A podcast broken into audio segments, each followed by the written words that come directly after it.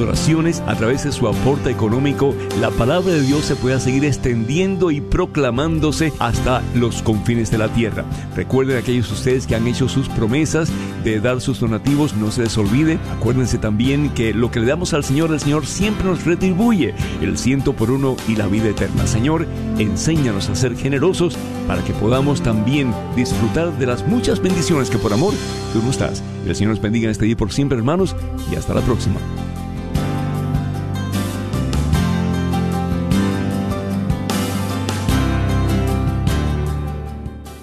KJOR 850 AM, Carlton Dallas Forward.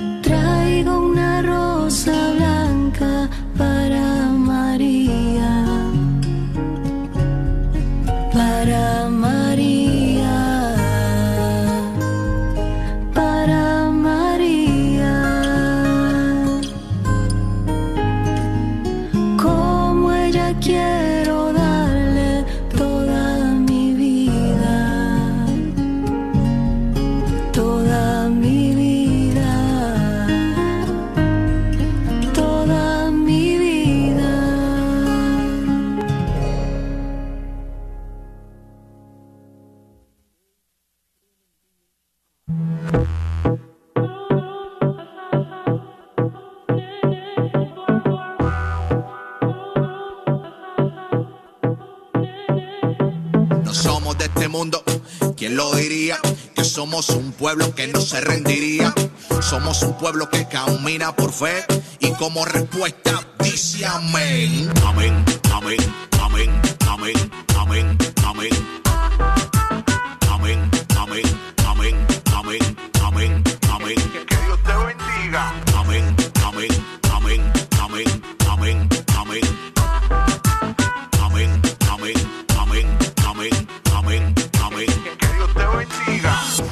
Somos, como extraterrestres porque nuestra debilidad Él nos hace fuerte. Caminamos en lo caliente del hermano, bien pendiente, perdonando a quien ofende.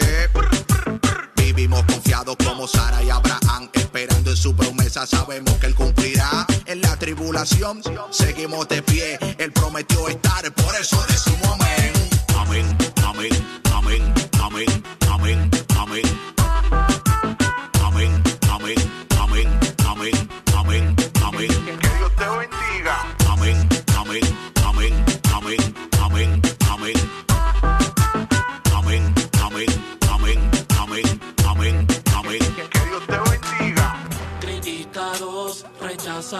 el mundo no entiende cómo actuamos, criticados, rechazados, el mundo no entiende cómo actuamos. Al que está enfermo, lo visitamos. Al que está preso, lo visitamos. No solo en la iglesia se demuestra ser extraño, y esto solo es parte de nuestro llamado. ¿Y qué tú crees? Aquí se cree, aquí se cree y se camina en fe.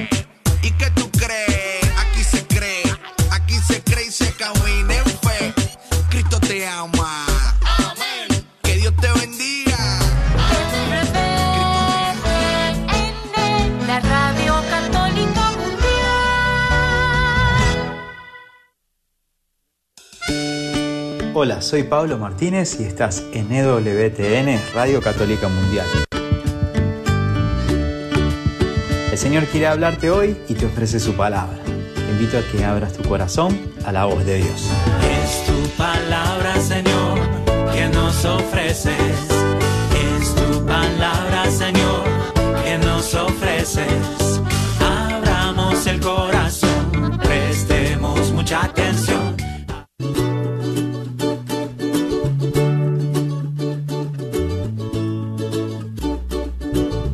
Arte de vivir feliz, del sacerdote franciscano Fray Anselmo. Los caminos tortuosos y escarpados nos muestran bellezas más variadas que los rectos y planos.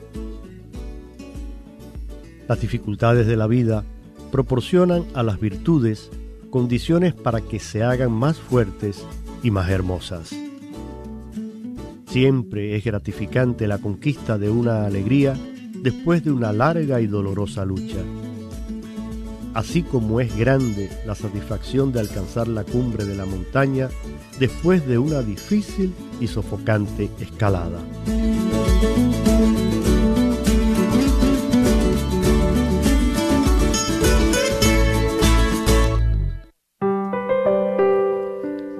Y Jesús dijo, No se enciende una lámpara de aceite para cubrirla con una vasija de barro sino que se pone sobre el candelero para que alumbre a todos los que están en la casa. Brille su luz delante de los hombres, de modo que al ver sus buenas obras, den gloria a su Padre que está en los cielos.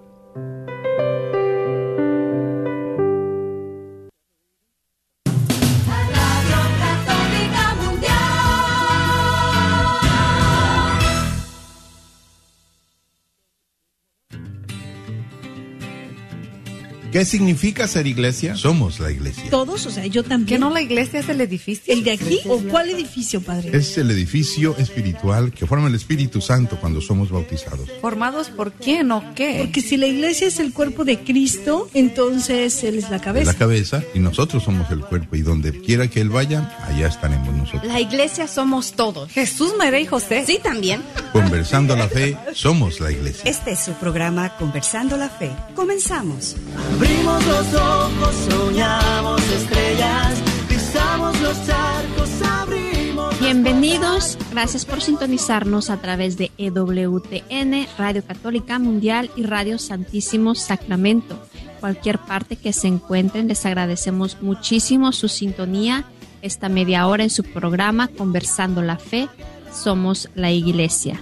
Es un gusto para mí, Edith González, estar con ustedes y seguir acompañándonos todos juntos en esta conversación que tenemos acerca de la oración cristiana.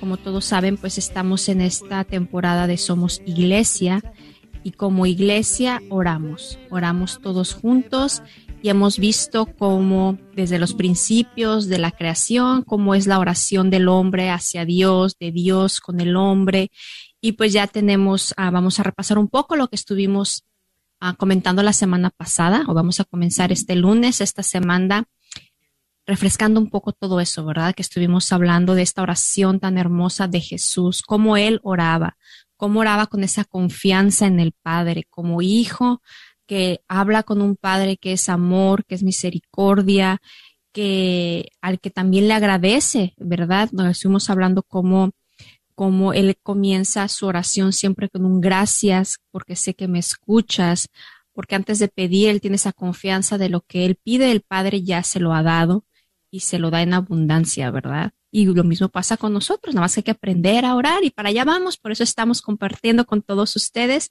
estas enseñanzas tan hermosas del Catecismo de la Iglesia Católica que vienen en la cuarta parte y vamos ya por el número 2606 que es el artículo segundo titulado En la plenitud de los tiempos. Vamos a continuar y me acompañan el día de hoy. Guillermo Robles, del Santuario Nacional de Nuestra Señora de Guadalupe en Sacramento. Yolanda Barajas, misionera del Verbunday, que agradece su sintonía, que les enviamos un fuerte saludo a todos los que se, eh, se conectan y siguen este proceso que no sé a qué horas estemos cada uno ahí sintonizándonos, pero quiero decir que justo es la hora de un llamado de Dios, porque todo intento de conexión, de querer aprender a comunicarnos con Dios, como lo hemos dicho en otras ocasiones, no eres tú, no soy yo, inclusive los que estamos en este programa mucho antes de apuntarnos a reflexionar este programa, eh, Dios se apuntó con mucho tiempo de antelación, hablen de esto. Y nosotros, por casualidad, nos enteramos o nos, ¿verdad? Oye, ¿por qué no conversamos la fe? Toda iniciativa buena viene de Dios. Toda. Y entonces qué bonito que estemos sintonizando, aprendiendo creciendo en nuestra, en nuestra amistad con Dios, porque la Biblia, desde el inicio hasta el fin, es como Dios sale a dialogar con el hombre. Esto es lo que, lo que es la Biblia, un diálogo con el hombre a través de los siglos. Y por eso nos interesa, eh, ¿qué es lo que vamos a, qué es lo esencial que nos enseña la Biblia? Un diálogo de Dios con aquella generación, con esta otra, con esta otra, con esta otra, un diálogo que va creciendo, cómo nos va preparando hasta llegar a nosotros y pasará este diálogo en nosotros y vendrán las nuevas generaciones que yo me imagino, no sé ustedes qué piensan hermanos, que dialogarán mejor con Dios que las que estamos ahorita, ¿no? Porque tendrán más conocimiento, tendrán más, eh, porque este es el, el horizonte, el hombre diseñado, creado para dialogar con Dios. Esta es la esencia eh, de, nuestra, nuestra naturaleza, un hombre en un diálogo, un hombre abierto, eh, que, platica, no solo con los demás, no solo con la naturaleza, eh, no solo entre nosotros, sino el diálogo con Dios como vocación. Fíjense qué cosa tan grande. Eh, cuando Gaudium et Spes nos dice en Gaudium et Spes 19, este documento del Vaticano II, Constitución Dogmática, dice en el número 19, la vocación del hombre solo es una. No es eh, vocación de casado, de soltero, de religioso, de... No, vocación del hombre solo es una. Y luego dice, la divina. ¿Y qué es esa vocación divina? El hombre llamado al diálogo con Dios. Quien descubre eso y lo vive, vive su vocación. La, la, y luego esa vocación divina la concreta como casado, la concreta como religioso, la concreta en dis estados de vida. Pero la vocación la tenemos la una solo todos, la divina. ¿Y cuál es esa vocación divina? Pues no solamente es que tengo la aureola, no, no. El, a platicar, qué bonito, ¿no, hermanos? Fíjate. Y cada uno en su estado, ustedes como casados, yo como religiosa, vivimos nuestra vocación a la comunión, al diálogo con Dios. Eh, ¿Ibas a decir algo, Memo? No, ahorita que usted termine. Y dice ahí, solo termino lo que dice este numerito, ¿no? Dice, existe solo para esto. Por este amor de Dios que lo creó, ¿para qué nos creó Dios? Para compartir con nosotros lo que Él es, dialogar con nosotros lo que Él es y lo que yo soy para Él y para los demás. Y dice, y solo se puede decir que el hombre vive su plenitud cuando reconoce esta vocación y se confía y se abandona por entero a su creador. E, y esta es la plenitud de la vida. Entonces, ¿quieren ser plenos? Vivan su vocación. No se preocupen si ojalá que tuviéramos una casa propia, ¿verdad? Y si Dios me la da, pues claro que la, si a alguien le sobra una. Pero ya vivo mi vocación total. Algún día tenemos que dejar las casas, tarde o temprano, o sea, todo. ¿Y qué es lo que nos vamos a llevar? Tu vocación. Lo que has dialogado con Dios a lo largo de tu vida. Entonces dice ahí, y te confías y vives en esa vocación. Y, todo lo que venga, lo vives desde esa vocación. Lo que tienes, lo que no, a tus 20, 30, 40, 50. No solamente dice eso, dice, el Dios llama al diálogo, a esta vocación, desde el seno materno. No solamente cuando uno aprende a orar, sino dice, eh, este, eh, inicia este diálogo con Dios desde el seno materno. Y ahí está la mamá hablándole al niñito que está en, eh, en sus entrañas, pero no es la mamá solo, es ese calor que Dios le está dando y que lo cuida, o sea, qué desastre cuando una mamá mata a su niño. Está interrumpiendo ese diálogo con Dios.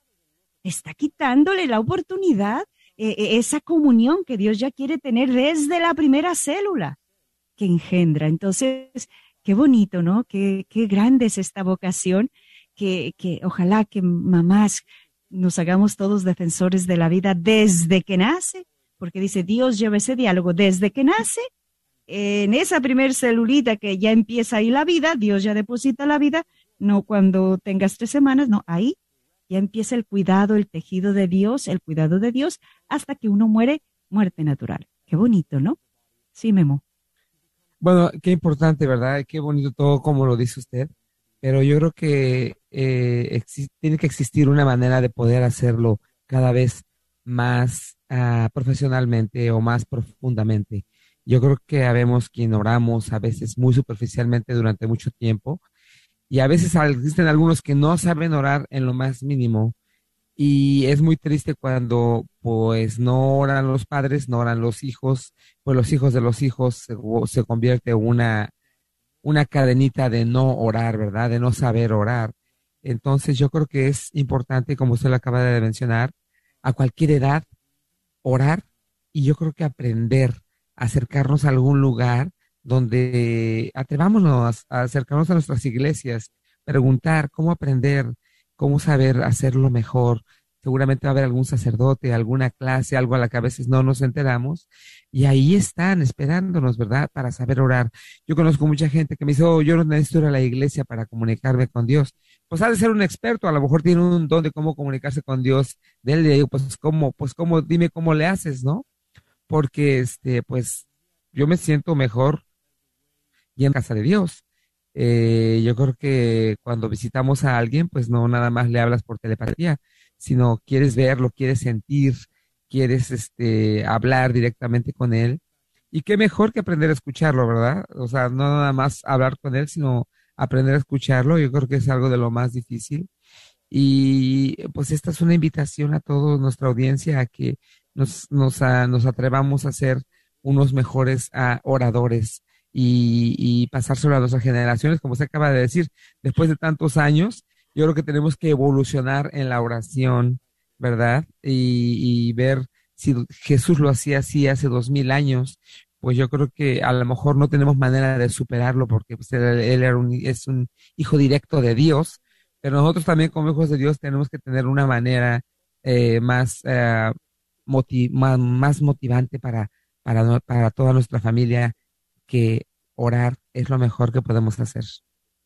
Así Hermana. No sé, Edith creo que quería dar su opinión también. Estoy oyendo pacientemente. No, sí, estoy, me, nada más pienso, de veras que qué grande es el amor y la misericordia de Dios, que a todos, a todos nos da esta oportunidad. Como usted dijo, hermana, es una vocación de todo ser humano. No discrimina, a todos nos ama por igual y a todos nos dio esta vocación y a todos nos llega a diferente momento, ¿verdad? Ojalá que a todos los que estamos aquí en este programa, los que nos están escuchando, nos caiga el 20, ¿verdad? a veces estamos preocupados, como dice Memo, porque pues, mi papá no me enseñó a orar, yo no sé cómo, mi hijo ya se alejó de la iglesia, pero la vocación ahí está. El llamado de Dios es constante, constante, constante y pues tenemos durante lo largo de nuestra vida ese deseo muy profundo que tarde o temprano esperemos que lo podamos aceptar y vivir como Dios quiere. Y es como el ejemplo que nos pone Jesús, ¿verdad? Que es precisamente lo que estamos ah, hablando, cómo Jesús oraba. Y, y, qué mejor ejemplo que poder leer en los evangelios todas las citas aquí que estamos viendo en esta en, este, en el catecismo de la Iglesia Católica nos pone todas esas citas que vienen en los evangelios de cómo Jesús oraba. Y pues vamos a continuar ah, viendo más acerca de esto, hermana.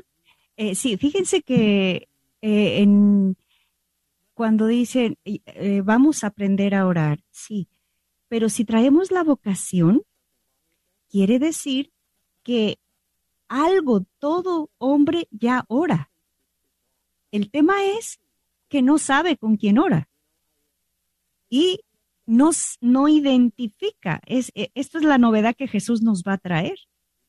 Sea, porque la gente, eh, por ejemplo, ustedes, hay gente que, o alguien que nos esté escuchando, o uno de sus hijos, o alguien, todos hemos tenido la experiencia de un atardecer hermosísimo.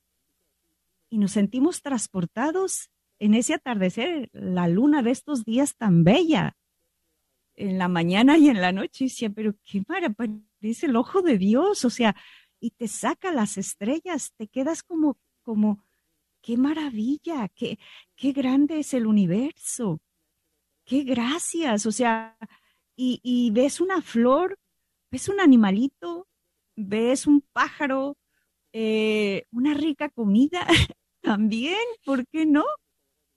Y entonces tú dices, y esta melodía tan bonita, estos días estaba escuchando un canto tan bonito que digo, fíjate cómo el ser humano eh, hasta en el canto habla a Dios y no sabe. Hicieron un, canto que, pues no es por hacerle propaganda, pero es bonito que dice hombre del espacio, algo así, pero es ese, ese deseo del hombre de estar en contacto con lo divino, o así yo lo interpreté. Y, y el tema es que busca y ganó el segundo lugar de cantos famosos a nivel mundial. Y, es como esa búsqueda del hombre de, de, hablar con lo trascendente. El tema es que no lo sabe que es posible hacerlo. no lo sabe que es posible hacerlo. Un niño, o sea, busca ese trascendente con sus padres, después con los amiguitos, después con la amiguita y, y, va así en esa búsqueda, en esa búsqueda de estar en comunión hasta que, como San Agustín dijo, ah, eras tú. Lo que yo buscaba era esa comunión con Dios, ese diálogo con Dios. Entonces, el tema es que algo ya sabemos, pero hay que crecer, como decías Memo hay que seguir creciendo, hay que identificar quién es el que me va a escuchar, cómo me puede escuchar y cómo yo entiendo que voy creciendo y me siento escuchada por Dios. Eso es lo interesante, porque si yo, mucha gente cree que Dios no nos escucha, ves, ahí nos falta oración. Mucha gente cree que porque Dios no me dio esto y no me escuchó, ahí nos falta crecer en oración para interpretar, así como tenemos que aprender el idioma del inglés, y tenemos que aprender sus normas, sus lógicas y etcétera, etcétera.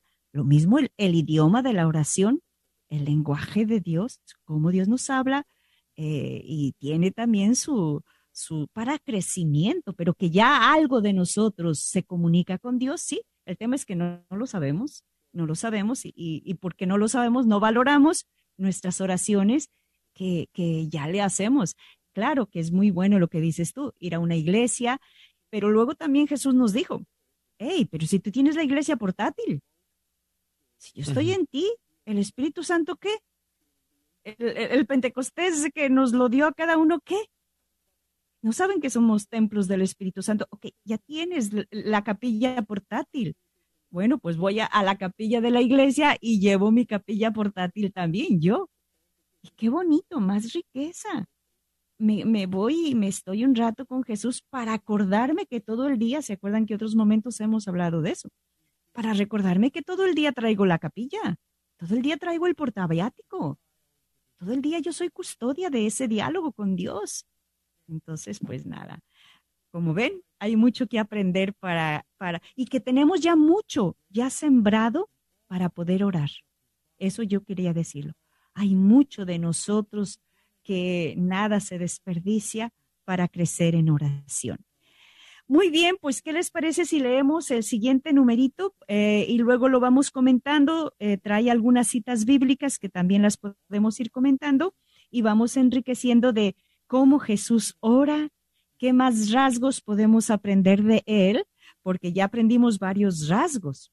Él oraba en confianza eh, y nos enseñó a orar también nosotros en confianza creer a Dios, ya nos enseñó eso, la oración filial, que esta es otra característica muy propia de la, eh, de la oración. O sea, mi oración es, se, se vive así cuando oramos, es bueno preguntarnos, cuando yo me pongo en contacto con Dios, ¿yo me vivo como una hija? ¿O, o me vivo como si soy yo la que tengo que llevar a cabo eh, el acto, la situación, eso nos cambia mucho. Entonces, el saberlo, cómo oraba Jesús, nos modifica también, aprendemos cómo podemos orar como hijos y ver viéndolo a Él, ¿verdad? Claro. Así es, hermana. Pues bueno, entonces vamos a seguir pues con este número que es el 2606. Memo, ¿me ayudas por favor a leerlo? Claro que sí. Ok. Y dice así, todos los infortunios de la humanidad de todos los tiempos, esclava del pecado y de la muerte, todas las súplicas y las intercesiones de la historia de la salvación están recogidas en este grito del Verbo encarnado. He aquí que el Padre las acoge y por encima de toda esperanza las escucha al resucitar a su Hijo. Así se realiza y se consuma el drama de la oración en la economía de la creación y de la salvación. El Salterio nos da la clave para, para su comprensión en Cristo. Es en él, hoy, de la resurrección, cuando dice el Padre, tú eres mi Hijo, yo te he engendrado hoy, y te daré en herencia las naciones en propiedad, los confines de la tierra. Salmo 2, número 78. La carta a los hebreos expresa en términos dramáticos cómo actúa la plegaria de Jesús en la victoria de la salvación, el cual, habiendo ofrecido en los días de su vida mortal ruegos y súplicas con, con poderoso clamor y lágrimas al que podía salvarle de la muerte, fue escuchado por su actitud reverente y aun siendo hijo, con lo que padeció experimentó la obediencia y llegando a la perfección se convirtió en causa de salvación eterna para todos los que le obedecen. Hebreos 5, números 7 al 9. Wow. Ok, pues aquí ahorita vamos primero a entender lo que nos quiere decir el numerito, ¿no? Sí, hermana, porque como que hay algunas cosas que, eso de la economía de la salvación, yo lo he oído mucho y me, o sea, yo sé lo que es la salvación, pero cuando dice economía, puede querer decir algo eso de la economía, porque como que se ve medio raro. Por favor, hermana, a ver, explíquenos. Sí, sí, sí, sí. Eh, eh, significa eso, la salvación. Economía es la salvación. Entonces, ¿cómo Dios nos salva? ¿verdad? Entonces, lo primero que nos dice aquí es que eh, en el grito de Jesús, en el grito de Jesús eh, orante, cuando le gritó el tengo sed, primero dice ahí que es un grito, no fue solamente una oración. El grito de tengo sed que ahí representa y, fue dirigido a Dios, ese grito fue dirigido a Dios, y a la vez va a hablar del silencio de Dios como el retraso de la respuesta inmediata a ese grito. Que, pero primero va a decir, en ese grito está concentrado todos los gritos de toda la humanidad a través de todos los tiempos es como si Jesús recogiera esos gritos del mundo entero y de los siglos. Por eso dice gritó. Es como recoger ese grito y lo, recoge, por decirlo así, místicamente en él y se los lanza al Padre. E, y como decir, es una oración de todos los tiempos esos gemidos, esas lágrimas, ¿se acuerdan que dice, nadie que da un vasito de agua a alguien queda sin recompensa? Ninguna de nuestras lágrimas quedan sin ser escuchadas por Dios. Eso también quiere decir. Y saquen la amiguita, ¿qué más quiere decir? Porque si el, grito de Jesús dice aquí, este es magisterio de la iglesia que nos dice, eh, eh, ese grito dramático, cuando vemos la guerra, las madres, los sufrimientos, esos gritos, ese grito injusto, esas injusticias que uno a veces siente que es, un grito silencioso. Tantos niños que mueren, como le llaman, sin defenderse, sin poderse defender. Decían que era 70 millones de niños que, están siendo martirizados por sus madres. Y los médicos. Quiero rectificar, no sé si exactamente, pero eh, eh, eso es horrible. Entonces, ese grito de la humanidad, eh, Jesús lo recoge. Dice, y, y, sabemos que ese grito lo recoge como para redimirlo, y hacerlos resonar al Padre, no porque el Padre no lo esté escuchando, sino para que el hombre que sufre o que está en ese sufrimiento sienta que ha sido escuchado ya su dolor. Ha sido escuchado porque Cristo lo hizo suyo. No sé qué piensan de este primer comentario de lo que nos dice este numerito. Es muy interesante, hermana, porque tal vez nosotros cuando estamos en misa y escuchamos, ¿verdad?, estas palabras de, del sacerdote cuando hace la consagración y, que Jesús nos deja su cuerpo y su sangre. Eh, tenemos como que estamos en esa idea de que pasó hace mucho tiempo, de que sí, ya, pero como que no es actual. Y lo mismo nos pasa cuando celebramos eh, el trido pascual, ¿verdad? Toda la pasión, muerte y resurrección de Jesús. Como que oh, sí es algo que pasó hace mucho tiempo, pero pues a mí lo recuerdo, lo celebro, y, trato de hacer sacrificios porque Él ofreció su vida por mí pero no, no caemos en cuenta esto que usted nos está diciendo, hermana, qué relevante es. O sea, toda esa pasión la sufrió sí por mí, yo sé que lo hizo por cada uno de nosotros individualmente para salvarnos, pero él acogió en ese momento todos estos dolores, como usted dice, todas estas lágrimas, todos esos sufrimientos de toda la historia. O sea, es algo que nuestra mente no puede captar, pero como cuando nos dicen, ¿verdad? Es que allá donde está Dios en el cielo no hay ni tiempo ni espacio, o sea, es todo, todo, todo, todo, todo lo presente, pasado y futuro está ahí. Dios lo ve, Dios lo escucha. Y gracias a este sacrificio, a esta obediencia de, de su Hijo, de Jesús, todo eso lo, lo, salvó. O sea, está redimido, está pagado. Muchas veces nosotros podemos desesperar o desalentar porque decimos, no, pues es que en este mundo, ¿cuándo se va a acabar el aborto? Como usted dice, o, uy, no tanta gente que matan todos los días, o tanta, tanta violencia, tantas cosas malas que pasan, ¿no? Y perdemos la esperanza y perdemos la fe, pero, pero viéndolo desde este punto de vista, Dios lo sabe, Dios lo supo y Dios sabrá todo lo que viene y Jesús nos está dando la oportunidad, él, él, él tomó todo eso, lo unió a su sacrificio para que nosotros tengamos tengamos el camino libre, pues tengamos el camino libre de, de ok, o sea, voy a hacer lo que, me, lo que me toca a mí, voy a hacer mi parte, voy a estar en oración, voy a ser caritativo, voy a acercarme a la confesión cuando ande por otro camino, yo voy a perseverar, perseverar porque por lo demás ya está ganado, nada más me toca a mí ponerme mi parte, ¿verdad? Memo. Pues sí, muy interesante, ¿verdad? Porque pareciera que eh, cuando escuchamos todo lo que él hizo, pues eh, verdaderamente, como dicen, hace dos mil años, pues eh, suena así como que una historia muy lejana, de muy, muy atrás, pero este, es, está, sigue siendo tan fresco, sigue siendo tan viviente, y yo creo que él sigue, eh, bueno, es un hecho que él sigue aquí con nosotros, ¿verdad? Defendiéndonos, ayudándonos y queriéndonos cambiar de esa manera de pensar a que sigamos obedeciéndolo a Él constantemente. Muy interesante, muy interesante y seguiremos conversando de esto el día de mañana. Se nos acabó el tiempo, pero muchísimas gracias por estarnos acompañando. Déjenos sus preguntas, comentarios en nuestra página de Facebook. Estuvieron con ustedes Edith González, Guillermo Robles, Yolanda Barajas, misionera del Verbo Day. Que el Señor nos bendiga, nos guarde de todo mal y nos lleve a la vida eterna. Amén. Amén. Amén.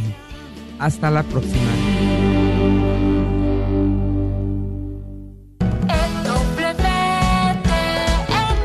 la Radio Católica Mundial.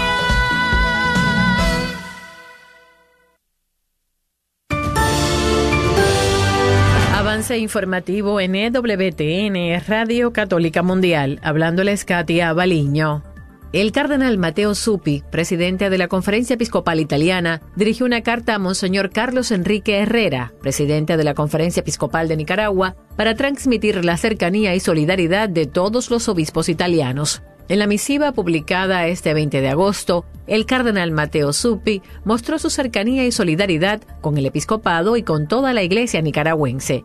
Aseguró sumarse a las demandas de la comunidad internacional también han encontrado voz en las recientes declaraciones del secretario general de las Naciones Unidas, Antonio Guterres. Pedimos a los dirigentes políticos que garanticen la libertad de culto y de opinión no solo a los miembros de la Iglesia Católica, sino a todos los ciudadanos. Por último, el cardenal Suppi aseguró nuestras oraciones y nuestra constante atención a los acontecimientos que les afecten en este momento de especial sufrimiento. Las hermanas de Jesús Salvador anunciaron que cuatro de sus hermanas fueron secuestradas el domingo 21 de agosto en el estado nigeriano de Imo. Con gran dolor ponemos en su conocimiento el secuestro de nuestras hermanas, Johannes Oudo, Cristabel Echemasu, Liberata Mabalú y Benita Agu, aseguró en un comunicado la hermana Cita Ideoro, secretaria general de la comunidad. El secuestro ocurrió cerca del eje Okiwe-Omulolo, en la autopista Okiwe-Nugu, mientras las religiosas se dirigían a una misa. Imploramos una intensa oración por su rápida y segura liberación, que Jesús el Salvador escuche nuestras oraciones y que nuestra Madre María interceda por la liberación incondicional de nuestras queridas hermanas, escribió la religiosa Cita. Manténgase bien informado en EWTN Radio Católica Mundial. Gracias y que el Señor le bendiga.